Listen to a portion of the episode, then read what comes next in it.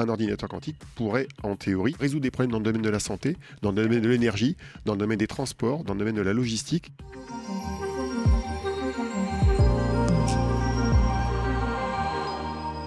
Vous n'y connaissez rien? À l'informatique quantique, rassurez-vous. Lui non plus n'y connaissait rien il y a trois ans. Enfin, ça, c'est ce qu'il dit. Euh, et aujourd'hui, il travaille avec le gouvernement sur le plan de relance industrielle. Bonjour, Olivier Ezrati. Bonjour. Bienvenue sur, sur Way, qui est le média de l'aventure digitale. C'est vrai, ça, que vous n'y connaissiez rien il y a trois ans? Oui, oui, il y a trois ans, je démarrais sur le sujet. J'ai du mal à vous croire. J'ai une culture d'ingénieur généraliste qui me permet quand même d'aborder des sujets nouveaux, mais euh, je, suis parti de zéro, oui, oui. ingénieur généraliste central quand même, tout de même.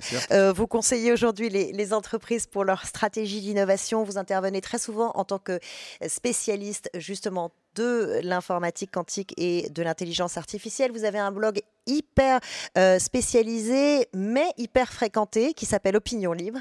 Avec vous, on va comprendre que l'informatique quantique, si j'ai bien suivi, c'est un outil puissant, invisible et qui résoudra des problèmes que l'on n'imagine même pas encore. Je ne sais pas si vous vous suivez, mais j'ai euh, heureusement à mes côtés Mathieu Stéphanie euh, pour nous aider à naviguer dans ces eaux de l'informatique euh, quantique.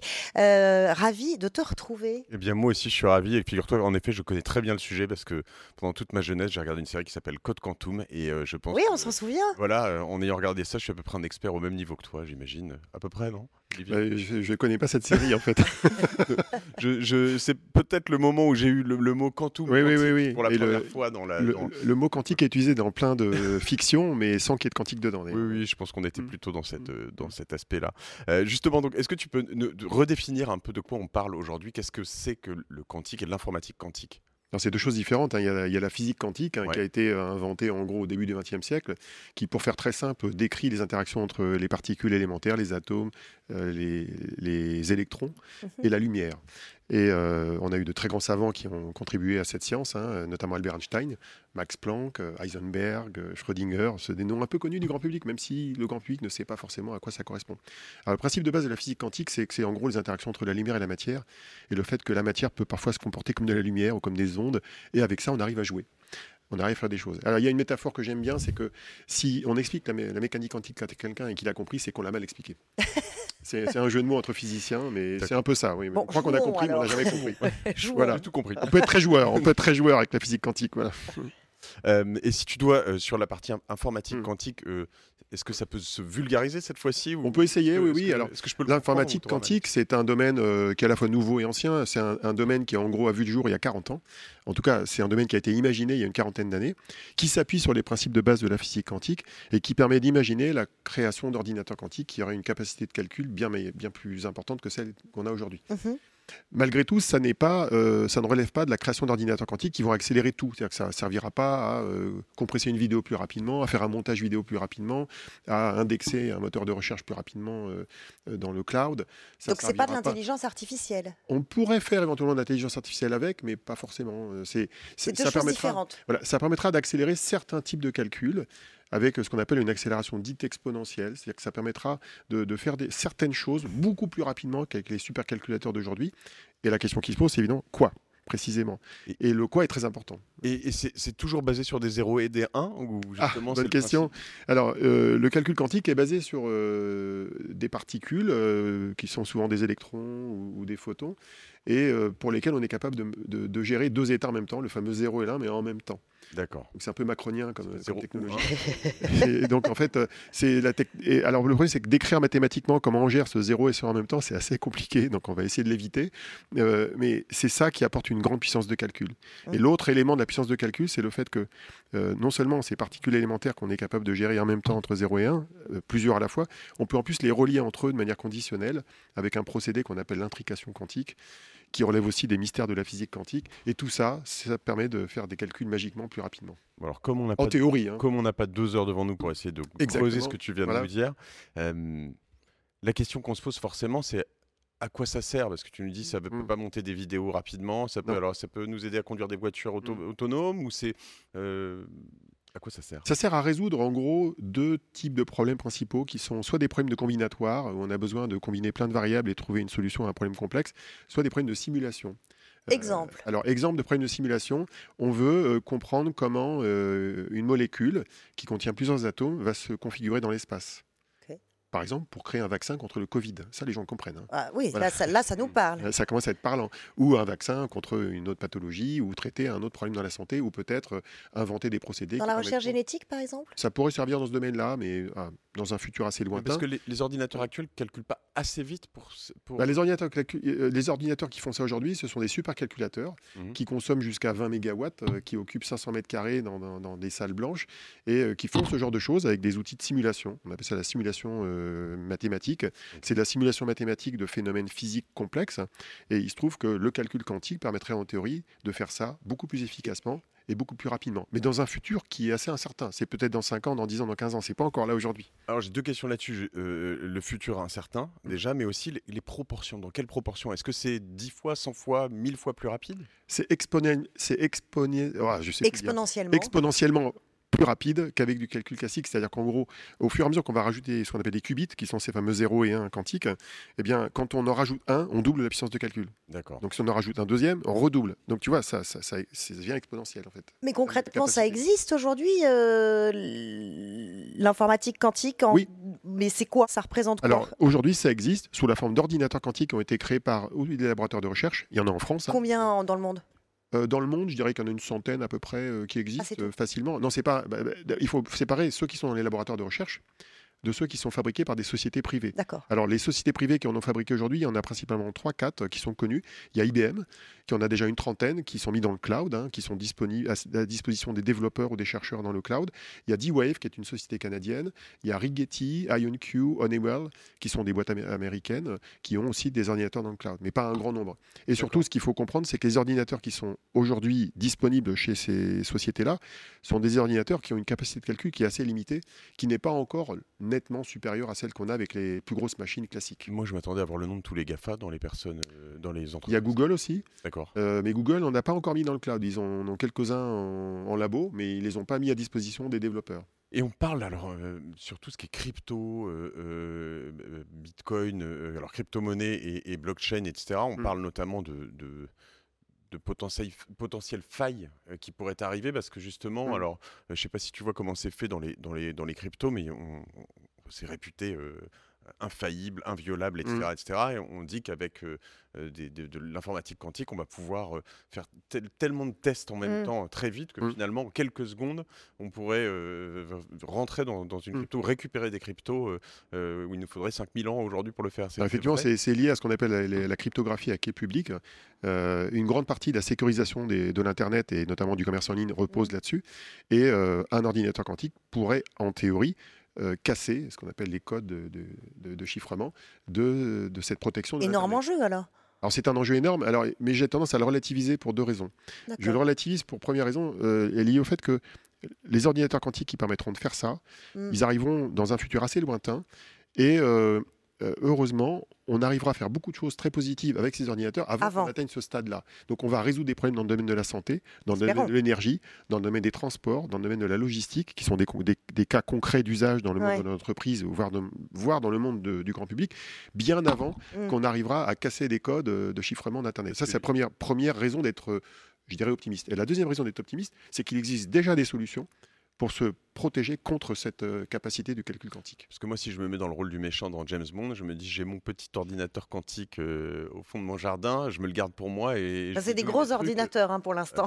Ben, ils sont pas si gros que ça. Mais je, non, ils sont pas si gros que ça. Les, ordinateurs quantiques d'aujourd'hui et probablement encore euh, ceux de demain, ça reste des ordinateurs de, taille raisonnable. C'est pas une salle blanche de 500 mètres carrés, quoi. Mais tout le monde progresse en même temps. Ce que je veux dire, tu, travailles entre autres, mm. alors pour le gouvernement français. Je je travaille pas pour le gouvernement. Je suis en relation avec eux, mais. Je suis en relation, mais avec. J'ai surtout secoué a quelques années pour qu'il lance un plan euh, euh, pour que la France euh, ne, ne rate pas cette marche. J'ai l'impression que donc ça a marché, que les États s'y intéressent petit à petit, que des privés s'y intéressent, mais on se dit en effet, est-ce qu'il y en a un qui va réussir à avoir quelque chose avant les autres? Est-ce que tout le monde progresse en même temps?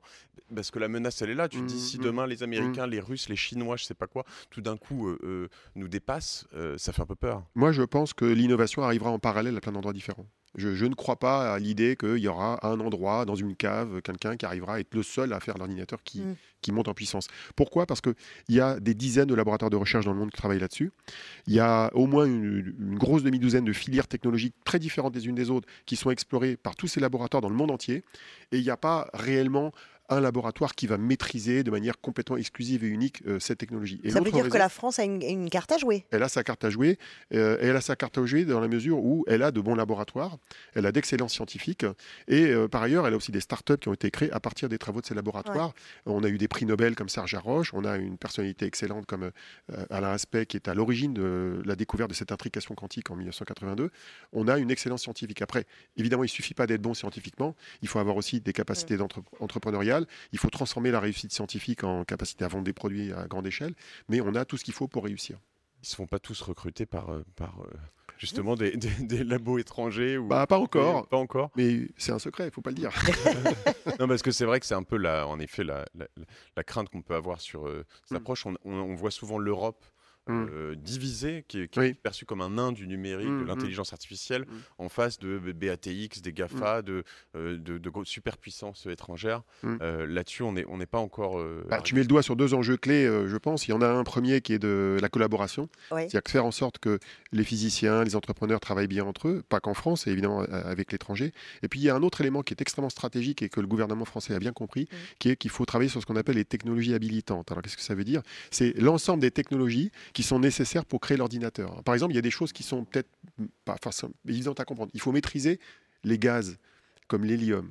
Il faut maîtriser des matériaux rares. Donc il faut s'approvisionner. Ah, vous parlez des composants Oui, des composants qui rentrent dedans. Donc il faut maîtriser l'approvisionnement, il faut maîtriser tout un ensemble de, technologies. Parfois, c'est des technologies d'électronique classique. Tout ce qui est en amont, finalement, de, l'outil. Voilà, ça peut être de la thermodynamique, ça peut être de la mécanique des fluides, tout un tas de technologies qu'il faut être capable de maîtriser pour faire la machine. Et, il faut pouvoir s'approvisionner dans ces technologies. Et la France, elle est plutôt bien placée pour maîtriser ces différentes filières. Par exemple, avec Air Liquide, qui a une filiale qui s'appelle Cryo Concept, on sait maîtriser la cryogénie, c'est-à-dire le refroidissement à très basse température mmh. de ces ordinateurs.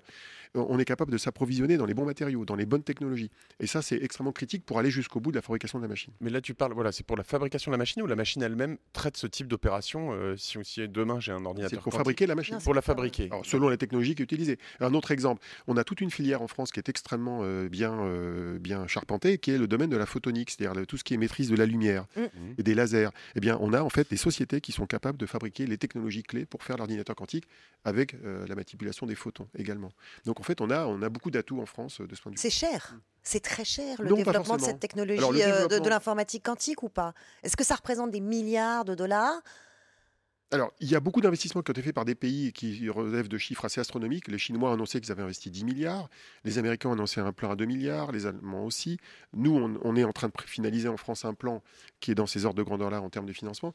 Mais c'est pas des financements qui sont très lourds finalement en termes d'infrastructures. Euh, il n'y a, pas besoin de construire des centrales nucléaires, il n'y a pas de construire des infrastructures très lourdes comme dans les télécommunications par exemple où il faut mettre des antennes partout. Mm. En fait, le calcul quantique s'appuie sur des investissements qui sont pas négligeables, ça se compte quand même en centaines ou en dizaines de millions de dollars, mais c'est pas des plans à milliards. Il n'y a pas besoin d'une infrastructure de milliards de dollars pour y arriver. Et j'ai tendance à être plutôt optimiste de ce point de vue-là, c'est qu'il y a besoin d'avoir une maîtrise technologique qui est assez fine, assez poussée, beaucoup de physiciens. Il faut aussi beaucoup travailler sur le logiciel parce que mm. c'est pas tout de faire des machines, il faut faire des logiciels qui marchent dessus et la création de ces logiciels va nécessiter de nouvelles compétences parce qu'on programme de manière complètement différente que la programmation classique sur euh, des ordinateurs classiques euh, pour faire des sites web, mmh. des applications Internet classiques. Donc oui, il y, a, tout un tas d'enjeux à maîtriser en parallèle pour y arriver. Est-ce que ton intime conviction, c'est que euh, il va y avoir une rupture à un moment? Parce que je, me replace en 2002, mmh. on ne s'attendait pas à avoir des smartphones en 2008, 2009, 2000. Est-ce que dans, en 2025, j'aurai un smartphone quantique? Non. Euh, enfin, oui et non. Ça existe déjà. tu le Je te donne rendez-vous en 2025. oui, mais non, mais ça existe déjà. tu peux t'acheter, si tu habites en Corée, tu peux t'acheter un smartphone Samsung, alors je sais plus quel Galaxy euh, Note c'est, euh, qui contient une puce quantique, mais qui sert pas à faire du calcul. C'est ah. une puce qui sert à générer des nombres aléatoires extrêmement fiables pour, protéger la, le chiffrement. ça permet éventuellement. Ah, c'est de la protection. C'est pour de la protection, mais c'est pas du calcul, c'est de la protection. Mais le calcul quantique dans ton téléphone, tu n'en as pas besoin. Pourquoi? Parce que a priori, de toute façon, ça avait des machines qui sont d'une certaine taille, pas forcément énormes, mais qui, qui, sont faites pour les data centers, hein, le cloud. Et le cloud, bah, c'est accessible à tout le monde ton smartphone, c'est en fait une fenêtre sur le cloud déjà aujourd'hui. Oui, moi, je veux te piquer tes cryptos alors, bah, sans passer mais non, mais c'est pas, c'est pas ça l'intérêt. L'intérêt, c'est la santé, les transports, le véhicule autonome du futur qui sera piloté par ça. Euh, l'intérêt, ça sera peut-être de, de, faire avancer la, chimie dans mm. le domaine de la captation du carbone. C'est des choses vraiment très positives pour la société qui vont être permises par l'outil de calcul qu'est le calcul quantique. Je vais passer pour un affreux personnage. moi, je préfère mettre en avant les usages positifs et justement le calcul quantique. Euh, certains ont, ont évoqué euh, le fait que c'était peut-être la bombe nucléaire, la, métaphore de la bombe nucléaire. Moi, j'ai dit non, non, le calcul quantique, c'est un usage très pacifique au début, avec cet usage lointain qui fait un petit peu peur, mais qui, a déjà ses propres paradis. Il existe des techniques mathématiques ou qui relèvent de la physique quantique qui permettent de se protéger contre euh, la menace du, cassage des clés de chiffrement de l'Internet. Donc en fait, le calcul quantique, c'est quelque chose de très positif. À chaque fois qu'on se voit, j'ai envie de vieillir de 10 ans pour voir ce qui va se passer. Non, mais on nous annonce que des belles choses, en tout cas, à, chaque fois. Euh, moi, je voudrais juste euh, nous ramener, nous éloigner un tout petit peu un pas de côté par rapport euh, à l'informatique quantique et revenir à aujourd'hui mmh. euh, et euh, à la crise que nous traversons et au contexte actuel et aux défis auxquels doivent faire face les, entreprises. Quels outils technologiques, quels tournants technologiques devraient prendre ces entreprises dès maintenant si elles veulent survivre et faire les bons choix, d'après vous? Bah, j'ai tendance à dire qu'il faut à la fois euh, gérer le court terme et donc bien s'adapter au monde d'aujourd'hui, savoir travailler à distance, c'est clair, euh, savoir utiliser les outils de communication modernes, savoir réimmuniser les relations humaines, euh, parce que quand on travaille à distance, c'est difficile. Quand on est élève à distance, c'est difficile. Donc il faut faire en sorte que la technologie permette ce travail à distance, mais ce ne soit pas une barrière. Donc j'ai tendance à dire que toutes les technologies qui vont rendre la communication réaliste, ultra réaliste, sont mhm. intéressantes. Moi, je suis passionné, par exemple, des technologies de vidéo ou d'audio qui sont très réalistes, parce que plus c'est réaliste, plus on a l'impression d'être proche de son interlocuteur. Alors sur le plus long terme, je pense qu'il faut sortir de la crise d'aujourd'hui, parce que j'espère que cette crise ne va pas durer 107 ans, et il faut revenir aux fondamentaux, c'est-à-dire euh, comment gérer ses clients correctement, euh, mm. comment innover, comment faire en sorte que les gens collaborent à l'échelle de l'entreprise et au-delà de l'entreprise, pour euh, avoir de l'empathie vis-à-vis des besoins de, ses clients. Mhm. Je pense que ce qui manque beaucoup aux entreprises, c'est ce qu'on appelle l'empathie, justement. L'empathie client. Et, l'empathie, l'empathie, c'est pas de faire un sondage. L'empathie, c'est pas de faire une enquête de satisfaction client. Parce que, en général, quand on demande aux clients ce qu'ils veulent, ils ont souvent une vision assez court terme. Et il est rare que les clients expriment une vision sur le très long terme, mhm. parce qu'ils ne connaissent pas d'abord l'étendue du possible que la technologie euh, permet de faire. Non, l'empathie, c'est de faire des choix faire des choix, il faut aller au-delà de l'expression explicite des besoins des clients. Il faut intégrer ça avec ce que la technologie permet ou permettrait de faire dans un futur plus ou moins lointain, et mélanger tout ça pour être capable d'aller au-delà du, possible. Sinon, le smartphone n'aurait jamais été inventé. À l'époque, les gens ils voulaient des claviers dans leur téléphone. C'est vrai. C'est réservé dans, un, dans un, secteur, on a l'impression, de recherche. Hmm. Euh, est-ce que, pour revenir sur l'instant présent, comme tu l'as fait à l'instant, hmm. euh, moi j'ai des développeurs qui travaillent avec moi, j'ai un mmh. certain nombre de choses. Est-ce que je peux euh, les lancer sur des applications concrètes tout de suite Est-ce qu'il y a des opportunités business Tu veux dire quantique euh, Quantique, non, quantique, pardon. Euh, est-ce qu'il y a des opportunités Parce que la question était générale avant. C'est vraiment encore de la recherche très fondamentale. Alors, ou le cloud qui est disponible. Alors, le, le cloud qui est disponible aujourd'hui pour faire du calcul quantique, comme, comme chez IBM ou d'autres, euh, il permet d'expérimenter des logiciels à petite échelle. Mmh. Et je pense que c'est une étape très importante, parce que cette étape-là, elle permet d'expérimenter, elle permet de se faire la main sur un outil de développement qui est très différent. Donc avant de commencer à programmer à grande échelle, c'est déjà bien de se faire la main. Mmh. Il se trouve que très souvent, les développeurs qui, qui, se font la main sur du calcul quantique euh, comme ça, avec les outils du cloud, ils le font dans ce qu'on appelle les modèles hybrides, c'est-à-dire qu'ils utilisent un bout de calcul qui est quantique, et il relie ça à un bout de calcul qui est classique sur des machines euh, qui existent aujourd'hui. Et en associant les deux, on peut quand même faire des choses intéressantes et commencer à faire des progrès. Alors c'est vrai dans la finance par exemple, c'est vrai dans le marketing, c'est vrai dans le machine learning, donc une brique de l'intelligence artificielle.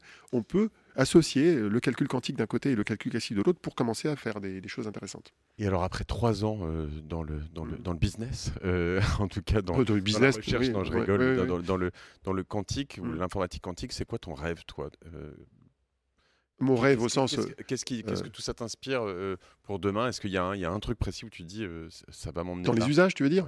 Ah, Mon rêve principal, c'est la simulation chimique et, l'apport que ça pourrait donner dans le monde de la santé. D'accord. Je crois que le calcul quantique devrait être un outil extraordinaire pour aller plus vite, notamment bah, dans la découverte de nouveaux vaccins, peut-être pas des vaccins, mais en tout cas découverte de nouveaux procédés euh, de biologie moléculaire permettant de traiter plus rapidement des problèmes de santé euh, qu'aujourd'hui on n'arrive pas à résoudre. Merci infiniment euh, d'être euh, venu euh, nous expliquer très clairement hein, ce qu'on croit ne, jamais devoir comprendre, mais finalement, en s'y mettant tranquillement, on y arrive. merci beaucoup pour votre passion et votre pédagogie. merci infiniment. à la prochaine. À la prochaine. Merci Olivier. Merci Charles. Tu, reviens, tu reviens nous voir. Merci à tous les deux. Merci d'avoir écouté Way of Trailblazer. Si vous avez aimé cet épisode, vous pouvez en parler autour de vous et dès maintenant le partager. Surtout, n'hésitez pas à nous laisser 5 étoiles sur Apple, Google Podcast, Spotify ou encore Deezer. Et si vous avez le temps, nous serons très heureux de connaître votre avis sur l'émission. Merci encore, merci à vous et à très bientôt.